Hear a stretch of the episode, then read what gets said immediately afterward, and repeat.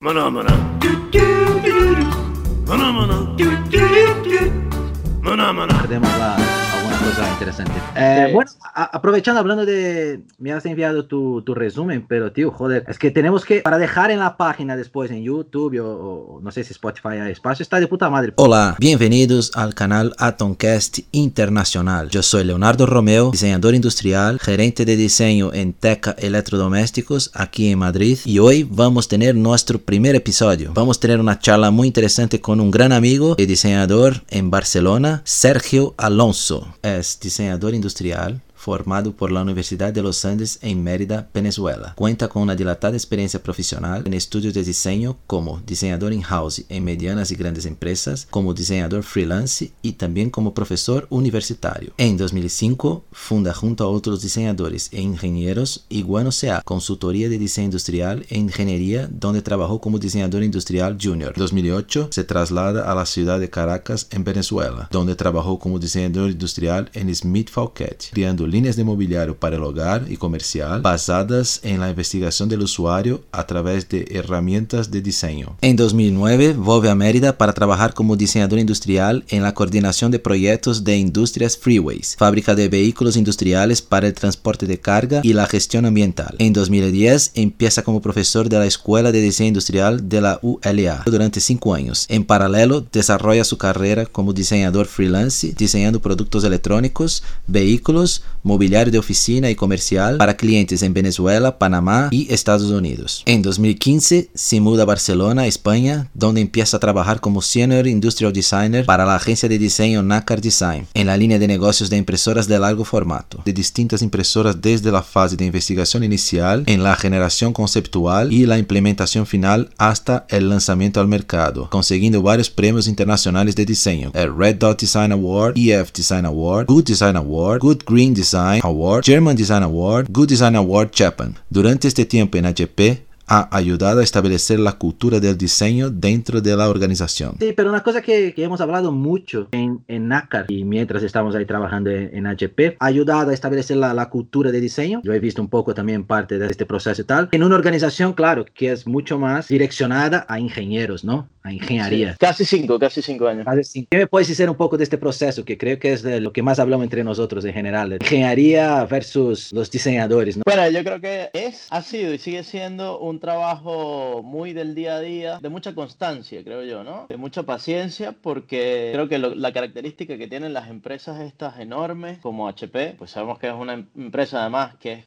es la fundadora del, del Silicon Valley, por un par de ingenieros, o ADN ya de por sí, la ingeniería es lo que ha marcado el, el rumbo. Y luego con los años, al ser una empresa americana, eh, el ala de marketing, pues también tiene un peso muy, muy importante en la empresa. Entonces, esto de un departamento de diseño relativamente reciente, sobre todo en el business este en el que estamos de, de largo formato, de impresoras de largo formato. Y como te decía, pues ha sido más bien un trabajo de mucha paciencia, de mucha resistencia, porque tienes otros departamentos que tienen un histórico más grande, que tienen mucha más gente, mucho más recursos, más intereses. Y la característica de estas empresas que son muy grandes es que, de cierto modo, menos personales, ¿no? Cada quien va muy en silos, persiguiendo los objetivos que se pone cada uno de los departamentos. Y a veces esa impersonalidad y esa misma estructura tan grande dificulta como tener una visión en común de los objetivos que se están persiguiendo, ¿no? Entonces, de pronto, el que quiere tirar por la funcionalidad para que el producto imprima, en este caso, le va a importar todo lo demás. Y yo creo que a través del diseño, no solamente entendiendo el diseño como la parte de industrial design, donde estaba yo más relacionado, como lo vemos nosotros como la experiencia de hardware, como la sección que lleva la experiencia del cliente, ha permitido un poco saber cuáles son las prioridades realmente y qué puede interesar a un cliente que está día a día utilizando estos productos, ¿no? Entonces, a través de todas las herramientas y metodologías que son más orientadas de diseño, hemos podido como construir cierta información y una serie de argumentos para ir a la batalla, porque termina siendo normalmente una batalla, a defender en primer lugar la postura del cliente, pero que vaya de la mano con los objetivos del negocio, ¿no? Al final, toda empresa quiere vender, toda empresa quiere tener unos márgenes de ganancia y bueno, pues hay que hacer un poco esa balanza. Pero la experiencia lo que me ha dado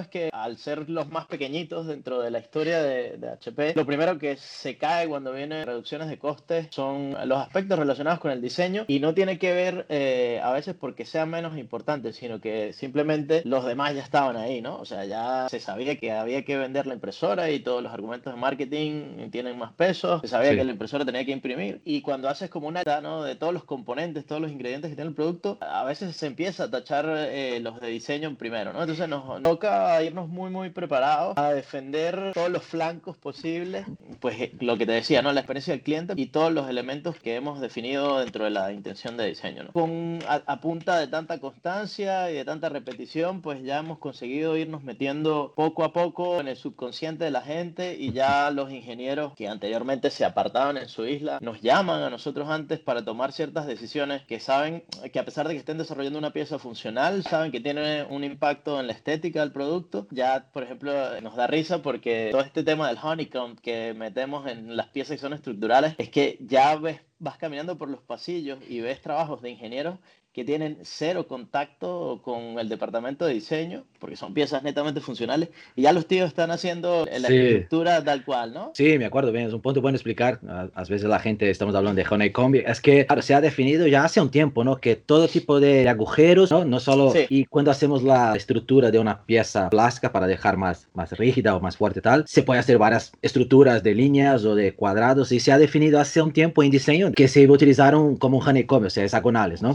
Los, los rips, forzar la pieza de plástico. El problema que nos conseguíamos es que un ingeniero ponía una estructura muy cuadrada, muy ortogonal, un ingeniero hacía círculos concéntricos, los otros hacían un caos. En muchos de los casos las piezas que se reforzaban se abrían porque eran una cover, era una compuerta, era algo que finalmente el cliente miraba y como estrategia justamente para hablar todos un mismo lenguaje, pues decidimos hacer este patrón de que son hexágonos al final, ¿no? Como haciendo el, hablamos de honeycomb por el panal de, de abeja. Sí, como la, la comena, sí, sí. la comena de abeja, exactamente. Exacto. Y de pronto también estás hablando con una persona de marketing o incluso de customer assurance, que son personas que tienen también bastante eh, contacto con el cliente, pero más desde los aspectos de la calidad del producto, de la funcionalidad, y te hablan de un BBL, ¿no? Que son términos que son netamente o que han surgido del departamento de Customer Experience y que han permitido como crear consistencia a través del portafolio, con la definición de CMF, con la definición de gestos del diseño. Entonces, cuando se empiezan a ver resultados, es muy difícil, es muy difícil que otras personas empiecen a hablar esos mismos lenguajes, pero cuando se empiezan a, ver los resultados después de muchas ansias, pues ya en primer lugar, eh, esto que hablamos de cultura del diseño se da porque eh, los mismos ingenieros, las mismas personas de marketing sienten empatía, ¿no? Con el resultado final, ya, ¿no? Ya utilizan hasta los termos que, que, utilizamos nosotros, ¿no? Bueno, vamos a utilizar el VBL de esta, de esta plataforma o los ingenieros, o sea, ahí ves que la cosa va, ya está más, mucho más involucrada en la cabeza, ¿no? De la gente, ¿no? No, esto estoy de acuerdo. Yo he visto parte de esto. Es verdad que, no sé si tú también tienes este fin, es verdad que había algunos ingenieros, a ver, no sé cuántos ingenieros tenemos en, HP hoy, es un mundo, ¿no? No, sabremos decir, pero, personas en algún momento, o sea, personal en general eran más de 3.000 personas, ¿no? Aquí más de 3.000, ¿no? de Barcelona, de San Cugat, y ah, bueno, la situación global, pues eh, es cierto que se han reducido bastante también los puestos de trabajo, pero no sé, o sea, no sé cuántas personas estamos ahora. Sí, no, es bueno que la gente tenga una idea, o sea, estamos hablando de, de estas 3.000. ¿De diseñadores cuántos son? Bueno, contando un poco, también aquí creo que merece un poco la explicación que tú ya has comentado, o sea, tenemos el departamento de sí, ¿no? De Customer Experience, que ahí es un gran departamento y dentro de este departamento hay un equipo que se llama ahí equipo de diseño industrial, entonces un poco también que va mucho más con el tema producto, geometría y tal, pero ahí se quieres explicar más o menos la estructura, pues es un poco distinta, yo diría, ¿no? De, de, algunas otras compañías, ¿no? No es un departamento solo de diseño, tiene como algo mucho más. Yo creo que lo, que comentaba hace rato, lo que nos une, eh, o el elemento que nos une a todos es mirar la experiencia del cliente a través de herramientas y la óptica, a través de, perdón, de herramientas de diseño, tools de diseño, y luego llevar toda esa información e implementarla bajo las distintas especialidades que hay en el equipo, ¿no? Entonces, seguramente que me deje alguno, porque somos tantos que hay algunos departamentos o hay, unos grupos que son muy, muy pequeños, ¿no? Pero está todo el equipo que lleva la parte de UX y UI, que son los que trabajan con las interfaces digitales. Si recuerdan los amigos que nos están escuchando, las impresoras que hacemos son impresoras de largo formato, son lo, que normalmente se llama plotters, eh, o mucha gente lo conoce como plotters. También se hace hacen otras impresoras que son un poco más grandes, ¿no? Más que van como hacia la línea industrial. Y todas ellas tienen normalmente una pantalla para que el usuario interactúe. Entonces este equipo de UX trabaja todo el tema de la experiencia del usuario a nivel digital y todas las capas visuales. Hay un equipo que hace, aparte de las visuales eh, digitales, hay otros que hacen toda la parte que es eh, gráfica, pero aplicada a formatos impresos. Llámense manuales de usuario, todo el trabajo que se hace a nivel de labels, serigrafías, que son implementaciones bidimensionales sobre el producto. Está el equipo nuestro, que es el equipo de Industrial Design, que como decías, pues lo que nos encargamos es definir el, el producto a nivel de hardware, cuáles son eh, las formas que, van, de, que tienen las covers del, del, producto. Participamos en la definición del producto como tal, en el layout de los componentes, que esto muy de la mano con los ingenieros, ¿no? ergonomía también. La parte de ergonomía que es muy importante porque al final estas son herramientas de trabajo y es un componente muy, muy pesado en el trabajo que hacemos nosotros. Entonces, en esta definición inicial de la máquina, antes de que le empecemos a meter capas de diseño, de styling, como le quieras llamar, y de definir CMF, pues definimos los volúmenes de uso que tiene la, la, impresora y dónde se van a incluir los elementos internos de manera tal que sea lo más coherente para los usuarios que lo van a estar usando día a día. Eh, hay unos usuarios que usan las máquinas todos los días, hay unos usuarios que, cuya frecuencia de uso es inferior, entonces dependiendo de eso, pues ubicamos los componentes dentro de lo que se puede, porque esto siempre es una pelea también, los ingenieros también buscan poner los componentes que llevan dentro del espacio que les conviene. Y bueno, pues luego de que ya está definido este paquete, empezamos a trabajar en este tema más de la forma, la búsqueda de la forma dentro del BBL que hablábamos, el Visual Brand Language, por si no lo saben, que justamente lo que nos da es como consistencia en todo el portafolio para que todos los productos se vean como que son de la misma familia al menos, ¿no? que tienen una relación unos con otros, materiales, formas, colores. Otro equipo está dentro de Customer Experience, por supuesto, de los Customer Experience Lead, y que es una persona para nosotros, o sea, para HP tiene una importancia tan grande hoy en día, los usuarios o los customers que tenemos por proyecto varias personas, una, dos, tres, dedicadas solamente a, a estar en contacto con los clientes y a llevar como el día a día de los proyectos, justamente para defender esa postura de los clientes, eh, traer todos estos inputs que permiten generar ¿no? el proyecto. Entonces es, es un profesional que es, eh, está relacionado con diseño, que maneja metodologías y técnicas de diseño y que hace user test, que hace investigación de campo, que se va a los sitios donde están los productos para entender cómo nuestros usuarios usan las impresoras y cómo las podemos mejorar. ¿no? Yo diría que el, que el es casi un nuevo diseñador, ¿no? Que, que, se ha creado, por lo menos, no, no solo en HP, creo que en, el mercado también, ¿no? Que al final es como, es casi que un, yo diría, no sé si tú tienes la, la misma percepción, es casi un program manager de diseño que al final cuida un poco de todo el proceso esto, desde de hacer una investigación, lo hacen, bueno, he visto algunas ahí que, que se invitan a los clientes de todo el mundo, que están hablando con el equipo de diseño también industrial, con lo, o sea, se habla con todos y a ver, es, es un, bueno, un nuevo estilo, ¿no? Para diseñadores quizás también, ¿no? Yo creo que puede ser un poco el futuro para pues, los diseñadores actuales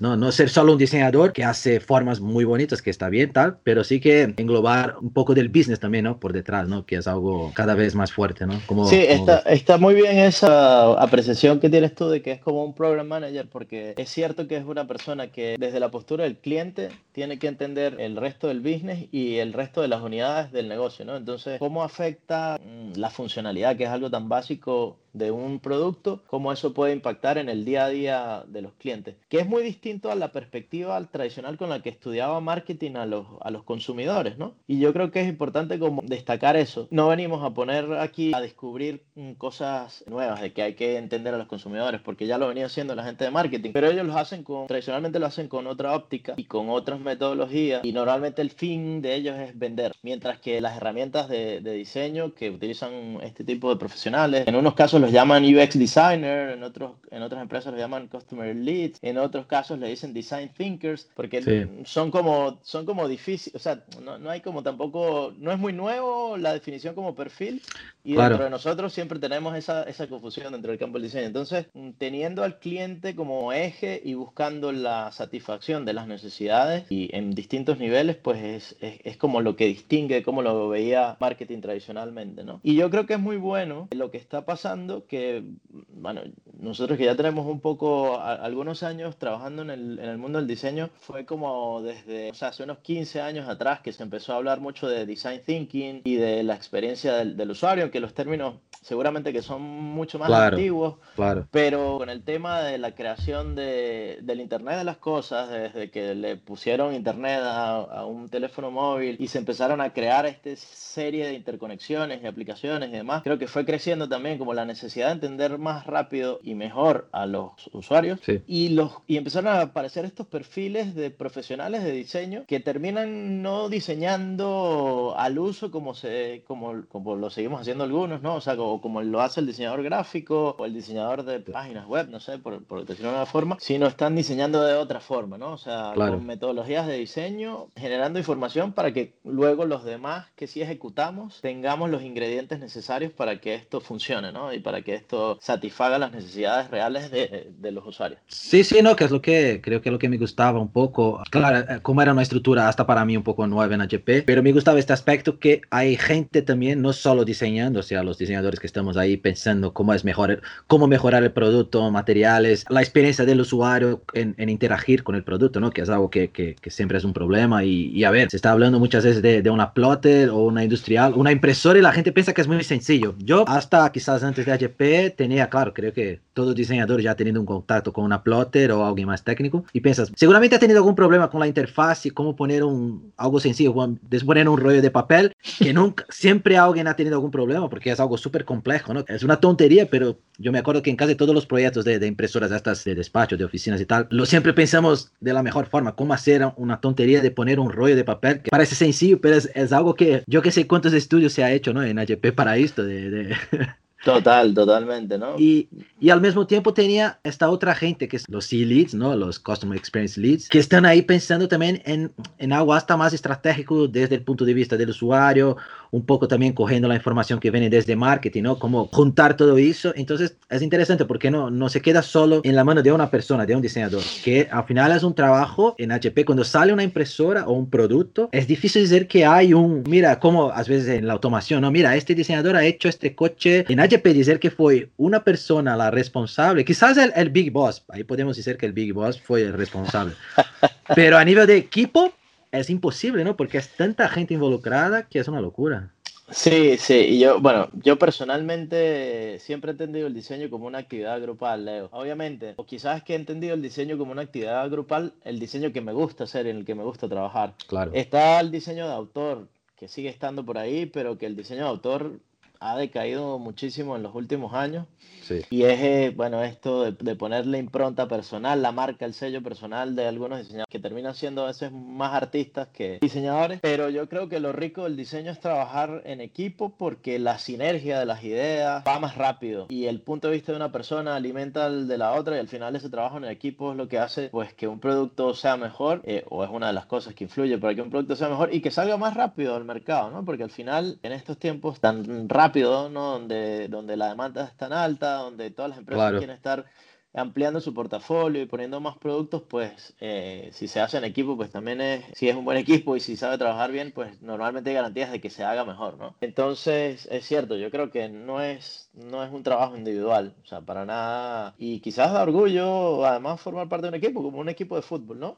Eh, sí, sí. Eh, aparecerá el Messi y el Cristiano de cada equipo porque siempre hay alguien con más talento en una área que otra, pero sin el trabajo que van haciendo los otros por detrás, no, el resultado no es el mismo. Y porque es muy complejo los productos que, que se hacen. Lo que decía, sí, todos nos hemos enfrentado con la impresora que no imprime, con la que le metes el papel y lo arruga, o no lee el archivo, lo que sea. Y a pesar de que es un producto que tiene muchos años en el mercado, sigue siendo muy complejo a nivel de tecnología, ¿no? Y porque siempre estamos buscando exprimir al máximo la tinta y que imprima lo más rápido posible. Los clientes siempre quieren inmediatez y rapidez. Sigue siendo un, un hardware, sigue siendo un tangible que tiene las limitantes del mundo físico sí, y claro, que hace claro. que vaya a una velocidad y sea, que sea complejo. ¿eh? O sea, eh, de, como decías tú, de, después que entramos ahí es que entendimos lo complejo realmente que es hacer un producto de esto y que requiere mucha gente detrás para que salga al mercado con, la, Joder, con, las, con, con los estándares de calidad que tiene. Yo me sorprendía, no sé si a ti te pasó igual cuando entramos y cuando yo entré, la cantidad de que se hace, o sea, que, y que se sigue haciendo siempre, pero para mí fue como un shock ver la cantidad de metros, yo creo que es kilómetros y kilómetros de papel que se imprime a diario para ajustar las impresoras y para que funcionen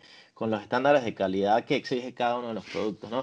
Es impactante, o sea, en los plots siempre veíamos plots así de cian solamente, kilómetros de cian. Sí, yo me acuerdo su, su primer proyecto, ¿cómo, ¿cómo llamaba el primero que ha salido al mercado? Esto que hacía en, varias, en varios tipos de papel, más rígido y todo. Ah, el HP Latex R2000.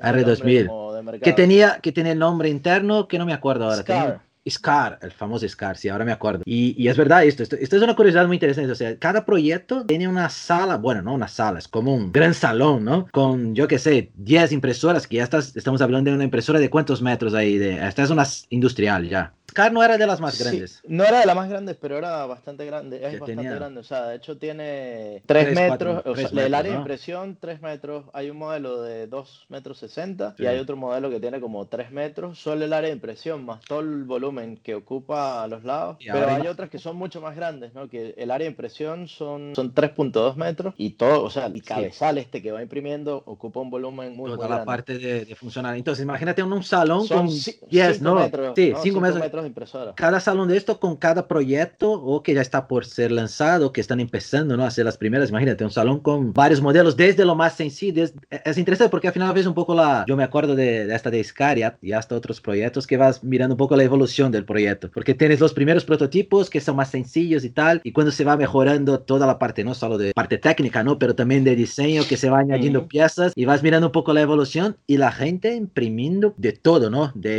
tipos de papeles, papeles más rígidos plástico, ¿no? En, policarbonato o algo tipo acrílico, o sea, era, una locura. Aluminio, cartón, eh, madera, metacrilato. Y todo el día, ¿no? Todo el día esto va para... 24 horas, 24 horas, porque además muchos de estos productos justamente se venden con la idea de que impriman en la realidad 24 horas al día, 7 días a la semana, porque tienen un, un perfil más industrial, ¿no? Entonces la idea es que los usuarios preparen todos los trabajos que tienen que imprimir los envíen a la cola y esto quede funcionando de manera autónoma. Bueno, todo eso se tiene que probar. Entonces, horas, horas y kilómetros de, de impresión.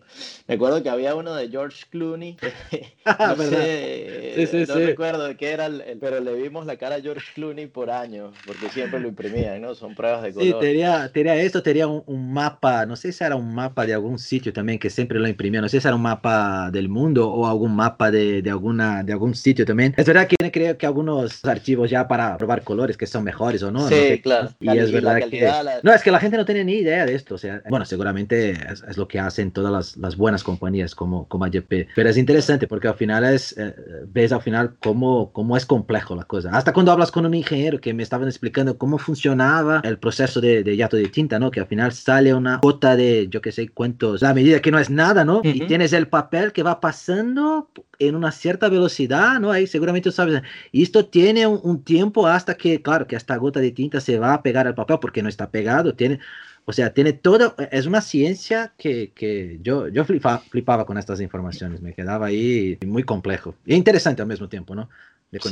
¿Y qué tal fue este? Eh, eh, ¿Ha tenido otro proyecto ya que ha salido o, o, este de SCAR, la Bueno, al final, como, decías hace, como decías hace rato, en los proyectos vamos metiendo, es un trabajo en equipo y vamos, vamos trabajando en mayor o, o menor medida en todos los proyectos, entonces siempre hay un poquito de lo que se ha, de lo que se ha trabajado ya en algunos proyectos eh, que están en el mercado. Y están a punto de salir un par de proyectos más también que han tenido cierto tiempo de desarrollo también, este, que también están muy interesantes a nivel de usabilidad o cuando, cuando salgan ya al mercado los mostraremos también, porque mm, rompen un poco el paradigma de cómo se usa la, el, este tipo de productos tradicionalmente, ¿no? Pero durante este tiempo que llevo trabajando en HP, eh, se, han, hemos, se ha ampliado el portafolio en por lo menos 10 eh, casi 10 productos eh, más, ¿no? En las distintas líneas que tiene HP allá arriba, ¿no? O sea, impresoras que son, son, para tela, que es la tecnología de Stitch,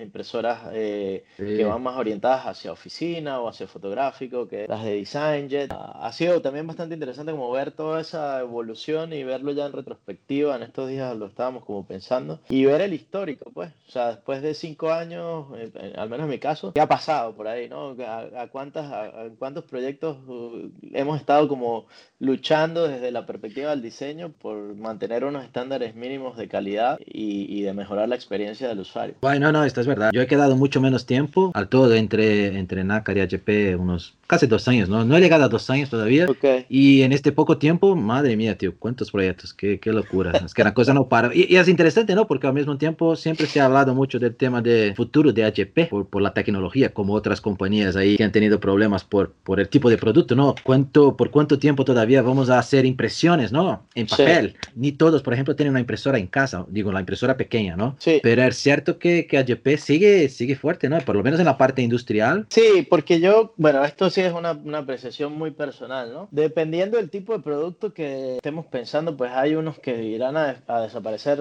más temprano que tarde, pero hay otros que vuelven a aparecer, ¿no? Como el caso del, del vinil, ¿no? El long sí. play. Long play, que, famoso, que sí. Con el tiempo vuelve a aparecer, porque hay cosas, lo físico a veces no termina de reemplazarse, ¿no?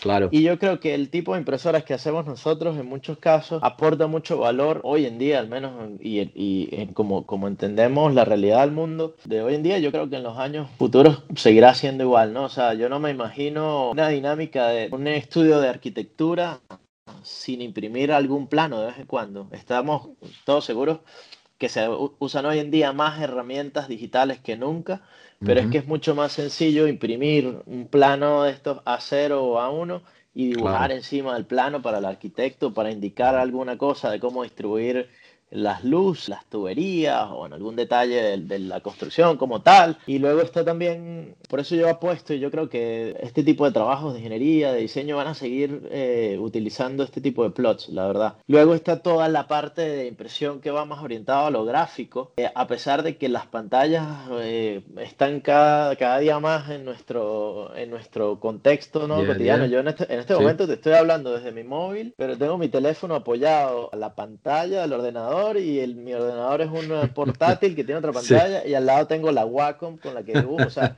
al frente mío hay cuatro pantallas en este momento.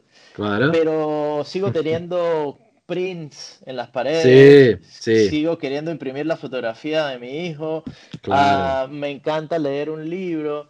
Y yo creo que hay un tipo de impresoras, por ejemplo, que está muy orientada hacia la impresión de artes gráficas y de fotografía de alta calidad. Va a seguir estando ahí, ¿no? Sí, y que tiene sí. muchísimas aplicaciones como diseño de interior, como galerías de arte y demás.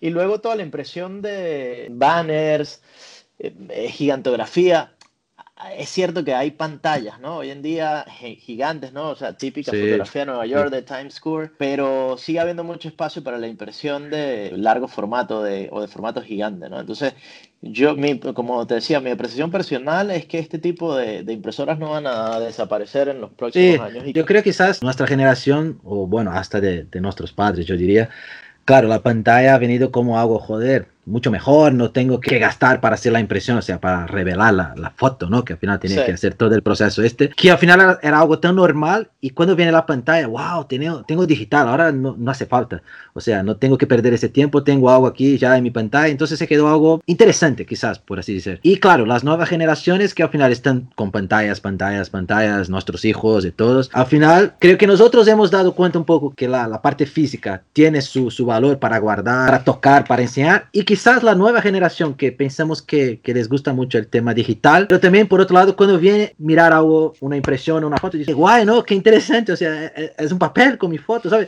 Creo que al final, uh, por eso que es como un proceso, como de los libros digitales, que sigue siendo muy fuerte, es verdad sí. que cada vez más tenemos nuestro Kindle o dispositivos para, para tener libros digitales, pero yo veo mucha gente con su libro eh, físico, mirando las fotos en el libro o, ¿sabes? Leyendo ahí, mismo que sea grande tal, o sea, la gente y, y gente joven, no solo, se podría decir, mira, los mayores solo que, que, les gusta por, por su generación y tal, pero es verdad que la gente todavía no, no, no sé si va a haber este cambio, ¿no? Es una duda que tengo también personal. O, o sea, al final las cosas se van a ir a convivir juntas de, con algún equilibrio. No lo sé. Sí, yo, yo apuesto más por eso, que va, va, a haber una coexistencia de lo digital con lo físico. Lo que sí también es cierto es que pues mucho del mercado que tenía la parte de impresa o, o lo físico, lo analógico, pues ha desaparecido, ¿no?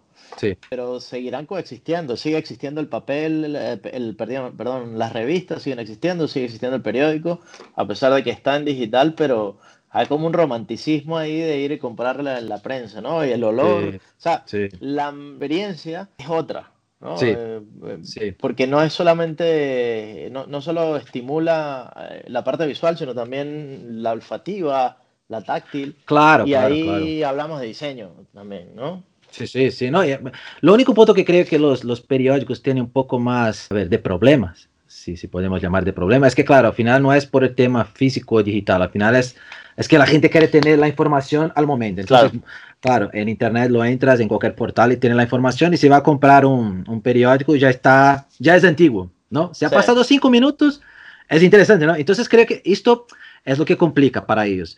Pero cuando hablamos de imágenes, de tener un póster ahí de, tu artista o, o, o, una foto de la familia tal, o un cuadro de su pintor, ¿no? Que, que le guste, una arte de su pintor que, que, le gusta más. Ahí, claro, ahí es un poco el tema de decoración, un poco de, de, de bueno, hasta de marketing, ¿no? Del, del, grande formato que al final necesitan hacer ahí en puntos de venta, o sea, hay muchas cosas. Pero es interesante, o sea, es un tema que, bueno, si entramos en esto, vamos hasta el final hablando de esta. Sí. es un ciclo sin fin, ¿no? Y, Pero... Igualmente todas estas empresas conocen la realidad. Creo que no, no le dan la espalda a esto que está pasando. Ocurriendo cambios que se verán reflejados probablemente o se están viendo reflejados en los siguientes productos que, que ya estamos eh, sacando y empezarán a salir otro tipo de soluciones donde de pronto desaparece el tema físico, uh -huh. pero sigue habiendo todo el conocimiento, todo el know-how y la calidad y la importancia que tiene la marca para ofrecer otro tipo de solución a, a los problemas que van a tener los usuarios en ese futuro. ¿no? Entonces, se, yo creo que seguiremos viendo al menos HP, la vamos a seguir viendo en este mercado metido y se va a estar reconvirtiendo. ¿no? Que por cierto es una de pocas que han empezado ahí en su momento en Silicon Valley, ¿no? Creo que es una de las sí. primeras, si no la primera casi una de las que sigue en el mercado, ¿no? A ver, porque sí. Apple y otras que son muy reconocidas han venido mucho después, ¿no? De, de HP, sí. por ejemplo. Yo no, no tengo como el, precisa la historia, pero creo que es 40 que estos dos uh, estas sí. personas que, que uno los ingenieros, sí, sí, Fuel sí, y el otro Packard básicamente exacto, exacto, eh, exacto. fundaron en un garage la, la, empresa esta de, que era bueno, un par de ingenieros y empezaron a hacer prototipos claro. y esta empresa y a su vez fundaron Silicon Valley parecer como que es en esa misma zona donde 30 años después eh, empezó a estar Apple y bueno, ya era, M y todos estos gigantes. no, no, que es interesante saber porque mucha gente no quizás no conozca la, la historia conoce, seguramente que conoce conocen a Pero no la historia. Entonces yo, yo diría que si no conoces es bueno mirar un poco porque de, de las empresas que han empezado ahí toda esta historia ¿no? de, de Silicon Valley,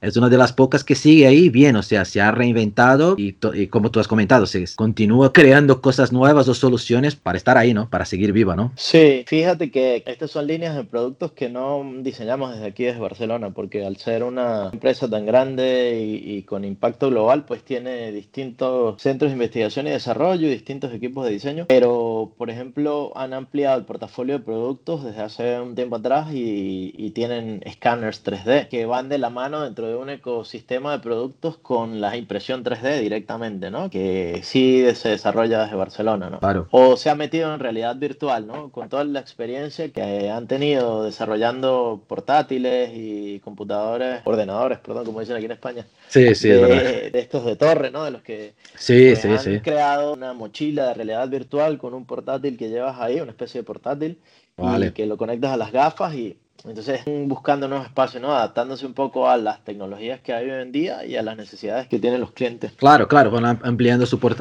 portafolio para, para conseguir más cosas. Pero ahora cambiamos un poco las cosas. Volvemos a tu pasado, quizás, ¿no? Te estaba mirando su, que me había pasado un poco la, su experiencia anterior, que por cierto nunca hablamos mucho ¿no? de lo que había hecho en, en, Venezuela, por cierto, ¿no? Y he visto que has trabajado ahí con diseño en una fábrica de vehículos industriales. Sí. ¿Dónde, ¿Dónde, trabajabas? Ahí en Mérida, ¿no? Bueno, esto era en la ciudad donde soy yo, que es el, una ciudad em, pequeña del occidente del país que se llama Mérida y que es una, una ciudad más cultural y estudiantil que industrial y muy turística también porque es muy distinta al resto del país. Y el tejido industrial pues es escaso en esta ciudad, por no decir lo que o, o, o, poco. Y esta era una empresa que estaba bueno, en la periferia del, de la ciudad, a las afueras, 40, 45 minutos, y que también era una empresa bastante de ingeniería por el tipo de productos que, que hacían y básicamente era diseño de unidades de transporte eh, de carga, ¿no? Todos hemos visto los camiones estos eh, que se le conecta atrás el semirremolque y que llevan eh, mercancía, pero aparte de fabricar y diseñar y fabricar los, los equipos estos de transporte de carga, ¿no? por ejemplo, si quieres meter, no sé, harina, cemento, habían tanques específicos que se diseñaban para este fin, ¿no? Entonces, mm. No solamente se trasladaba, o sea, no solamente hacían productos que trasladaban el producto final, el consumible final, si hablamos de cemento no era el, solamente el pack de cemento, sino también diseñaban unos tanques donde se podía trasladar toneladas de polvo. ¿Vale? Para llevar desde la cementera hasta el sitio donde se empacaba, ¿no?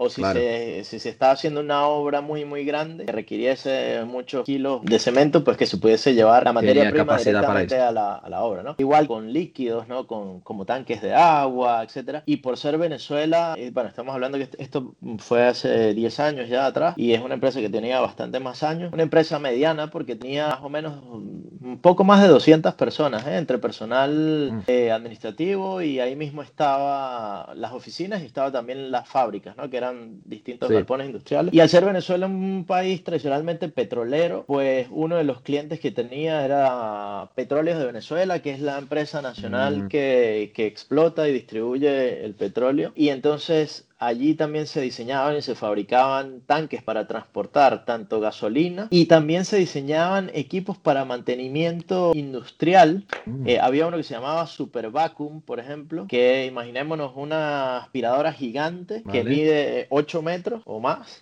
eh, que va por encima de, un camión de estos que lo va arrastrando y que se utilizaba también en la industria petrolera para drenar pozos o, este tipo de cosas. ¿no? Es como una especie de aspiradora de líquidos, que tenía un tanque, eh, se, se, drenaban todos los líquidos que iba a estos tanques y, y luego se descargaba por otro lado, ¿no?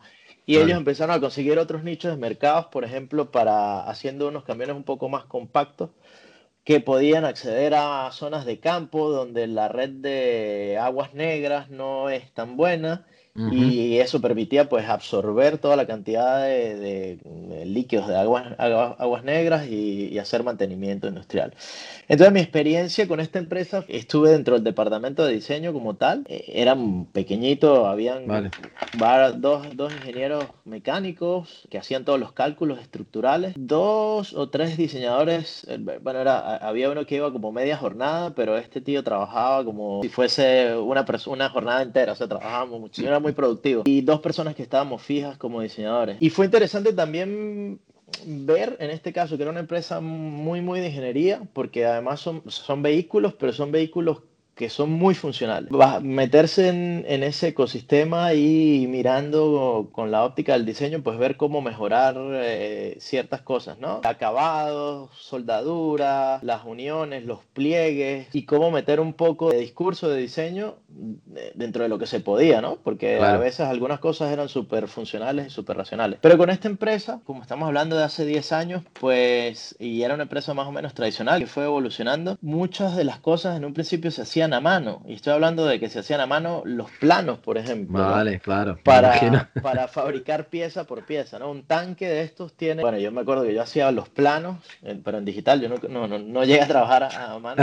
y eran 120 planos que hacíamos. O sea, allí, aparte de diseñar, hacíamos todos los planos técnicos pieza por pieza. Y uno de los aportes que pusimos nosotros como equipo de diseño, porque a esta empresa le empezamos a trabajar primero en, como un, en, eh, en el estudio en el que había trabajado yo anteriormente a darle servicios, ¿no? Como outsourcing y después nos contrataron para que trabajáramos in-house, ¿no? y uno de los aportes fue justamente eh, convertir toda la data que ellos tenían, eh, ya sea a mano o en AutoCAD, que era lo más avanzado que usaban en ese momento, en un programa de software eh, paramétrico, ¿no? Nosotros usábamos Autodesk Inventor, que es un programa paramétrico como SolidWorks, por si no lo conocen. Y bueno, pues empezamos haciendo primero un trabajo de digitalización de los productos que ya existían, modelar el de cada una de las piezas con el producto que ya existía. Hicieran la prueba a ver si sí funcionaba porque había bastante escepticismo, ¿no?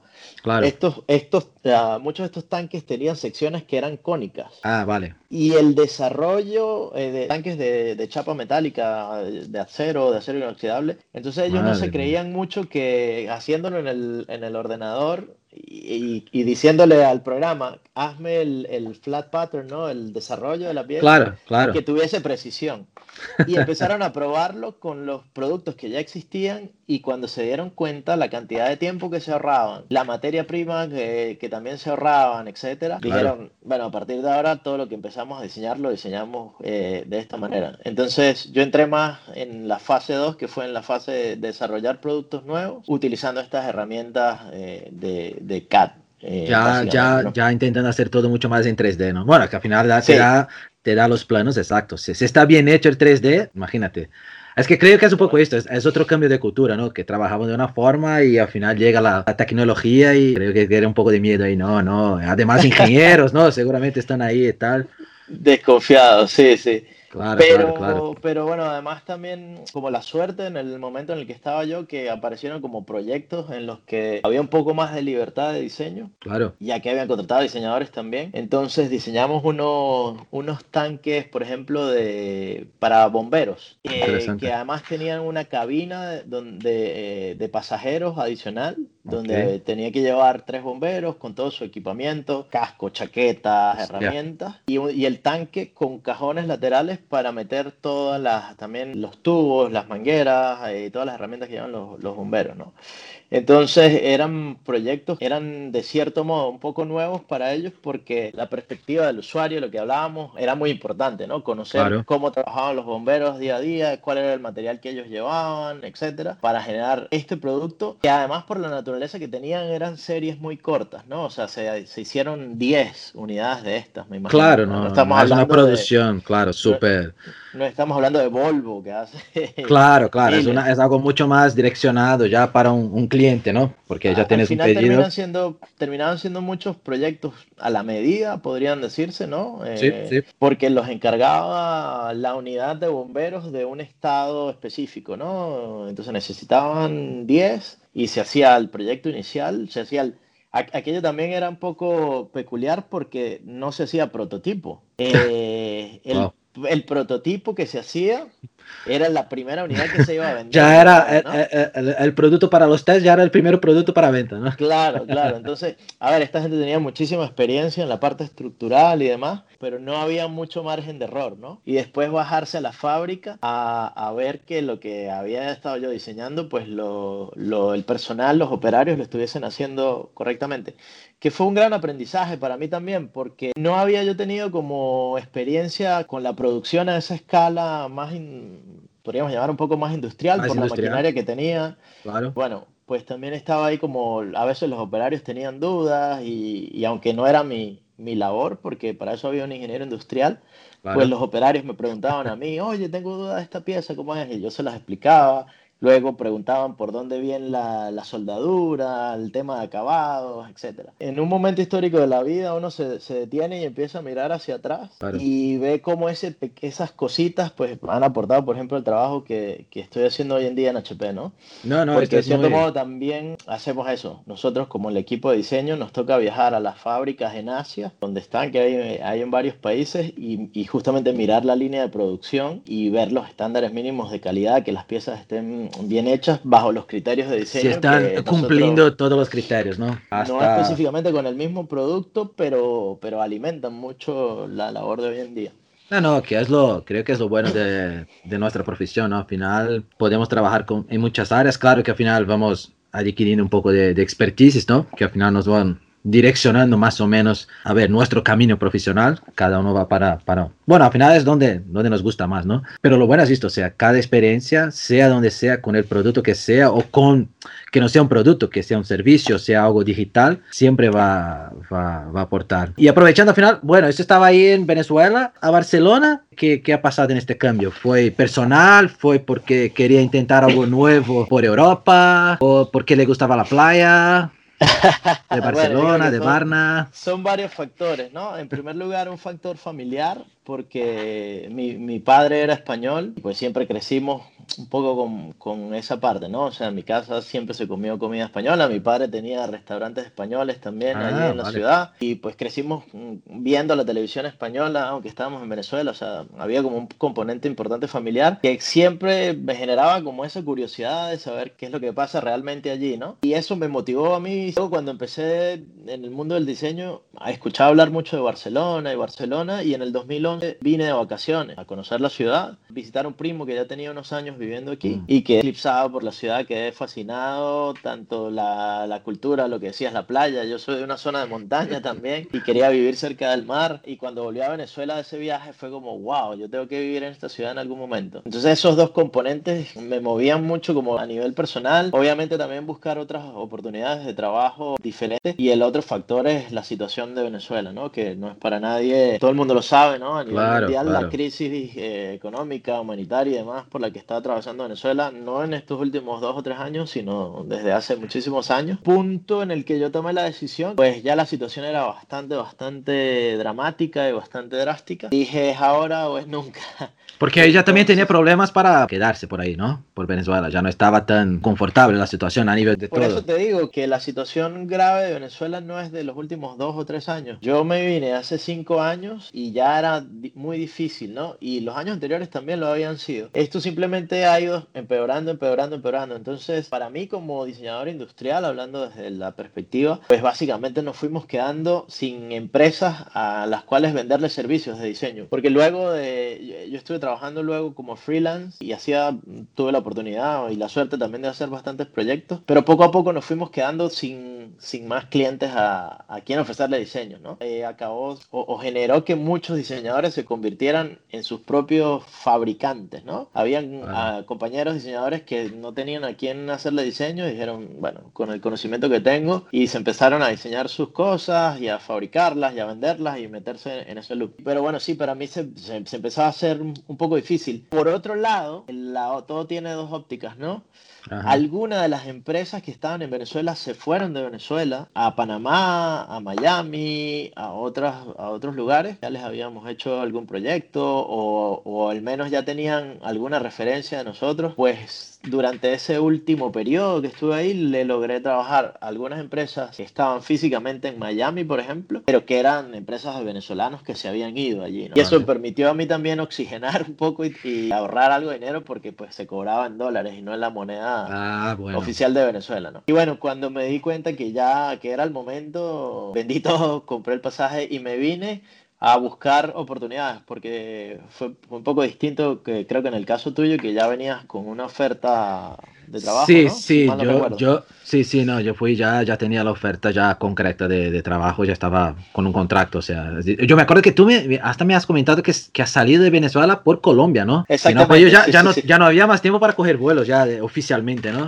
Desde... Sí, sí, bueno, habían, dentro de los múltiples problemas, había muchos problemas con las líneas aéreas, porque el gobierno no les pagaba en dólares las transacciones que hacían, no recuerdo, y las líneas aéreas dejaron de ver boletos internacionales. En esa época que estaba yo ahí de hecho, me tocó ir en mi coche hasta Colombia, cruzar la frontera en mi coche, comprar mi boleto aéreo ahí, regresarme a Venezuela ya a los tres meses, volver a cruzar la frontera hasta Colombia y desde Bogotá fue que viajé yo para venir aquí a Barcelona. Y eso, a buscar oportunidades aquí. Bueno, afortunadamente para mí esos cinco primeros meses fueron difíciles porque no, no tenía trabajo y fueron como infinitos, pero al cabo de cinco meses estaba trabajando en, en Nácar, que fue donde nos conocimos y donde sigo trabajando hoy en día. a veces se lo comento a la gente de aquí de España y me dicen como, wow, conseguiste trabajo súper súper rápido, ¿no? Pero para mí fue largo. Creo que en Latinoamérica las dinámicas son mucho más rápidas, ¿no? Y las entrevistas de trabajo aquí eran como más protocolares, más largas. No, y creo que cuando, cuando estás en trabajo, eh, el tiempo creo que en nuestra cabeza parece que tarda más. O sea, al final cinco meses va a ser, bueno, hoy en día, por toda la situación, no solo en Sudamérica, que sabemos que, pasa con Venezuela. Bueno, en general, Sudamérica en general, ¿no? Es, es, siempre más complicada la cosa por ahí, comparado con, con Europa. Entonces no es mucho, pero en nuestra cabeza sin trabajo la, ansiedad y todo esto, deja la impresión que, que, tarda mucho. Es un punto interesante porque tú has venido, tenías tu experiencia, o sea, la gente que, que tiene una buena experiencia y empieza a hacer contactos, porque tú tampoco tenías tactos, ¿no? Aquí, así, muy... Para nada. Y... En ese sentido, Leo, eh, absolutamente ceros contactos. O sea, yo llegué aquí, el contacto que tenía es mi primo que sigue viviendo aquí, pero él no está relacionado con el mundo del diseño. Y justamente esos primeros cinco meses me dediqué fue eso, a crear la red de contactos que no tenía, ¿no? Yo yo me tomé esos primeros cinco meses y creo que es un consejo para la gente que está pensando irse a otro país o buscando trabajo en su propio país, tomarse el hecho de buscar un trabajo como si ya fuese un trabajo, ¿no? Yo me paraba todos los días en un horario y planificaba las actividades que iba a hacer. En algunos casos era simplemente en el ordenador, buscar ofertas, organizar, no sé qué. Pero para nosotros pasa por rehacer el portafolio, por hacer cartas de presentación y rehacer el portafolio.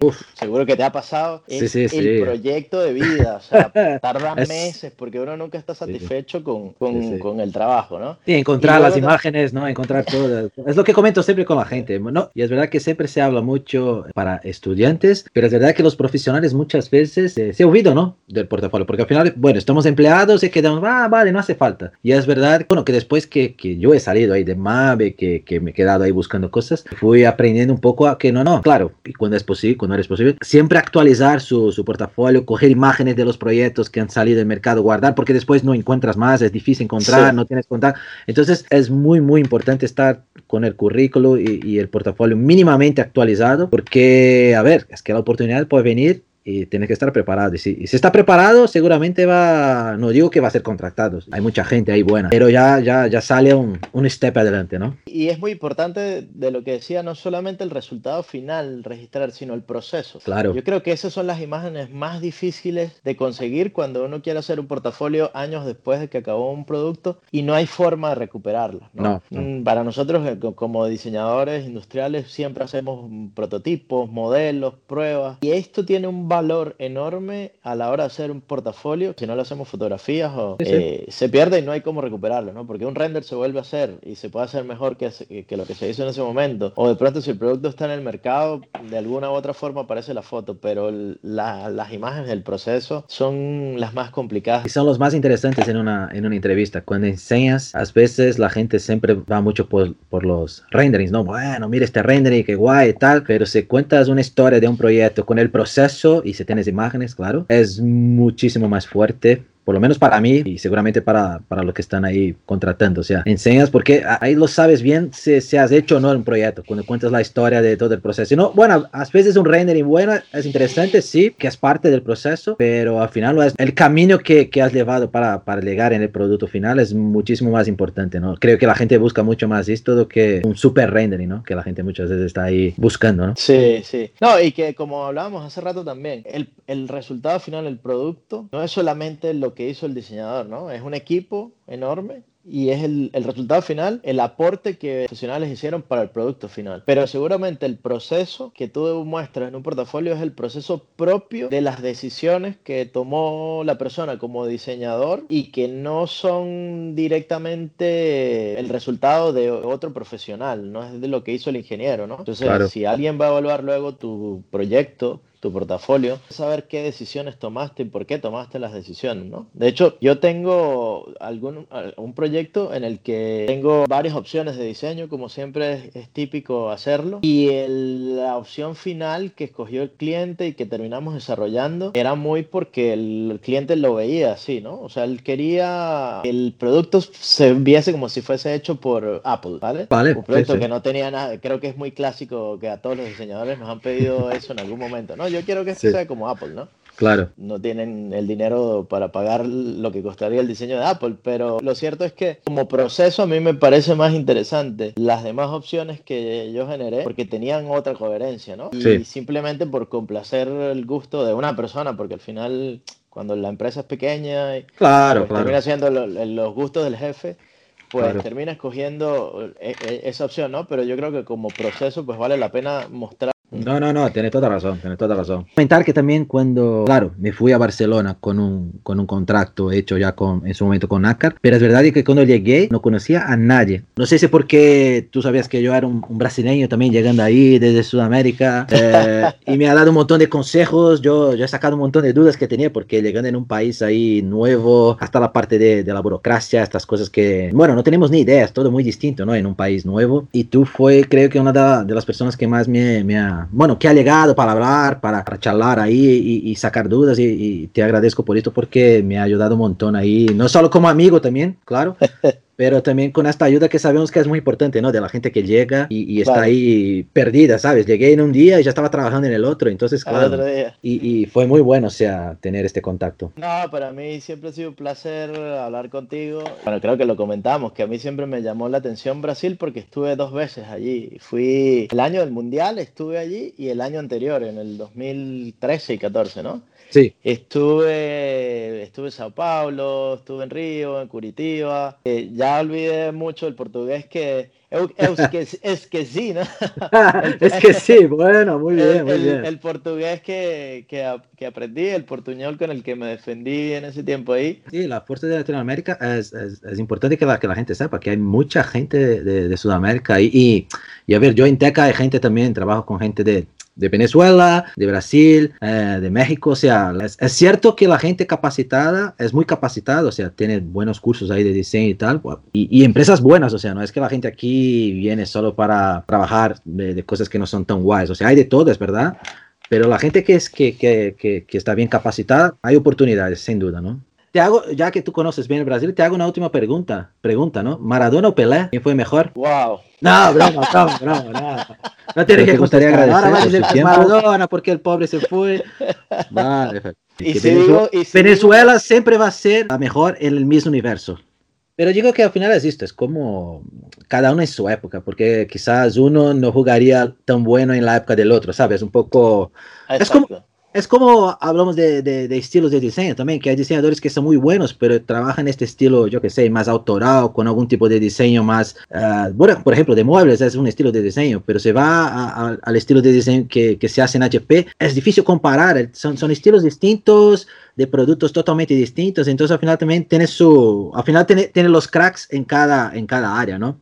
Gracias, gracias por su, su tiempo, por toda la, la, la, charla, ¿no? Que creo que, que, fue interesante, por lo menos para, hasta para mí conocer un poco más de, de, de su historia, ¿no? Un poco. No, gracias por, gracias por invitarme. Sabes que yo soy, siempre he sido, desde que era estudiante, como bastante motivado por el diseño, ¿no? Y yo creo que el, diseño es como parte de mi vida muy importante. Eh, mi feed de Instagram está lleno de diseños, mi ordenador es de cuentas de diseño que sigo, mi ordenador desde siempre ha estado como lleno de imágenes y referencias que siempre he estado viendo. Y leo mucho y cuando estaba en Venezuela, aquí porque, bueno, al, al, no ser de aquí, pues la, las, las, estructuras como oficiales, asociaciones y demás, no soy parte de nada de ello, pero en Venezuela estaba bastante más como activo, ¿no? Escribiendo en blogs de diseño uh -huh. y demás, eh, porque tenía mi, mi, red de conexiones del diseño en esa, en esa línea, aquí no la tengo, eh, no, no, la he construido, pero siempre me gusta hablar de diseño un poco, bueno, contar lo, lo, lo poquito que, que, puedo haber aprendido durante este tiempo, así que pues para mí también ha sido un, un placer poder hablar de lo que más me gusta prácticamente en, en la vida.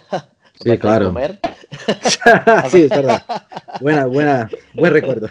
¿Y hay, hay algún, ¿Hay algún diseñador para ti que es un, una referencia así que te, o, o, no hay un específico? Sí, o no, algunos no, me, que te inspira. Hay, hay, dos, hay dos diseñadores que me, que me gusta mucho su trabajo. Uno que es más artístico, uh, como hablamos de diseño de, de, autor, que es Mark Newson, claro. eh, que es este australiano que ha vivido en Japón, en París, seguro lo, lo, lo conoces. Sí. Me gustaba mucho, además este es artista, o sea, este, este estudió arte, ¿no? Pero uh -huh. se convirtió en, en, diseñador de productos. Eh, me gusta que, que este, este, diseñador creó como su propio lenguaje como diseñador, ¿no? O sea, veías una pieza y la podías identificar por la forma, las geometrías, los colores, claro. pero me gustaba también, o sea, bueno, como e, ese lenguaje me llamaba la atención. Y me gustaba que era un diseñador que era muy transversal porque diseñaba de todo el tipo, ¿no? Que es lo sí. que a mí también me gusta en, en, el diseño, ¿no? Este hacía desde packaging de botellas de champán hasta mobiliario, sí. pasando por vehículos, que había hecho un concept de Ford, pero diseñó el interior de algunas naves espaciales sí, también. Y sabes que es de él, ¿no? Sabes, mira, esto con, reconoce su, su estilo, Exacto. ¿no? Cuando, cuando, lo ves. Su firma. Ese, ese diseñador, como diseñador de estos más artísticos, eh, siempre me, para mí ha sido como una referencia y también me gusta, que no, seguro no lo voy a uh, saber pronunciar, este que se llama Ives Bihar o, o, algo así, de Fuse Design, sí, esta Fuse. agencia que está en California. Sí, sí. Eh, lo he escuchado hablando en varias ocasiones y me gusta mucho también el approach que, que tenía este diseñador hacia el diseño y los resultados que tiene con, con su agencia, con la agencia esta claro. Fuse Design, ¿no? Creo que hay muchos proyectos ahí donde se ve atrás que hay una investigación de, de, diseño y hay buenos resultados en las distintas dimensiones que, en las que se puede evaluar un producto, ¿no? O sea, forma, materiales, el impacto, la usabilidad, no sé. Entonces, para mí siempre han sido como, bueno, hoy en día esas, esas referencias. No, son buenas, al final tienen un equilibrio también, un que va para un lado más autorado, que hasta un poco artístico, diseño y tal, y otro más, más en plan, ya un, dentro de un estudio de, de renombre, ¿no? Joder, Fuse es súper reconocido ahí y está bien también, o sea, es, es, una buenas, buenas referencias, está bien, está bien, muy bien. Bueno, solo por curiosidad, quería saber que siempre, siempre pregunto a la gente para, para, tener un poco de, hasta para conocer a, a nuevos o también para, yo qué sé, compararlo con los, con los que me gustan también. Sí, mm, sí. como, como los premios, ¿no? Que siempre hablamos al final, tú has ganado ya un montón de premios, yo tengo algunos y, y, y, ya he comentado, he ganado premio con productos que, que fueron una, una, mierda, por así decir, en el mercado, pero he ganado premios y he tenido proyectos súper eh, de mucho suceso ahí, de ventas, de, de, incrementar volumen y tal, y que no han ganado premios. Entonces, por eso que es muy relativo también el tema de, de pero por lo menos para mí, Ah, mira, has ganado premios, sí, pero me cuenta un poco de, qué has hecho, porque el premio está interesante, que, que, llama la atención, está bien, como marketing de la empresa o hasta personal, ¿no? Que todos nosotros aprovechamos, pero siempre tiene este lado muy, claro, al final estás es un premio, es un nombre y al final se, se, evalúa a la gente de una forma muy de mirar el producto solo, o sea, no sabe todo el histórico de, del business, ¿no? Entonces es siempre muy, muy relativo, o sea, tener buenos renderings en la web o en Instagram o whatever, es fácil. Para estar trabajando para una empresa, conseguir hacer una impresora con todos los constraints ahí que tiene, que es una locura, y salir al mercado y, tener un, buen diseño, una buena experiencia con el usuario, ahí sí que, ahí sí donde están los buenos, sí, que, Bueno, señor, muchísimas gracias. Vale, Leo. Que estaba mirando en su, bueno, en su historia, ¿no? Al final me has pasado tu, tu biografía. Joder, ya tienes casi, casi un libro hecho aquí. O sea, solo de la parte de diseño, falta todo lo demás.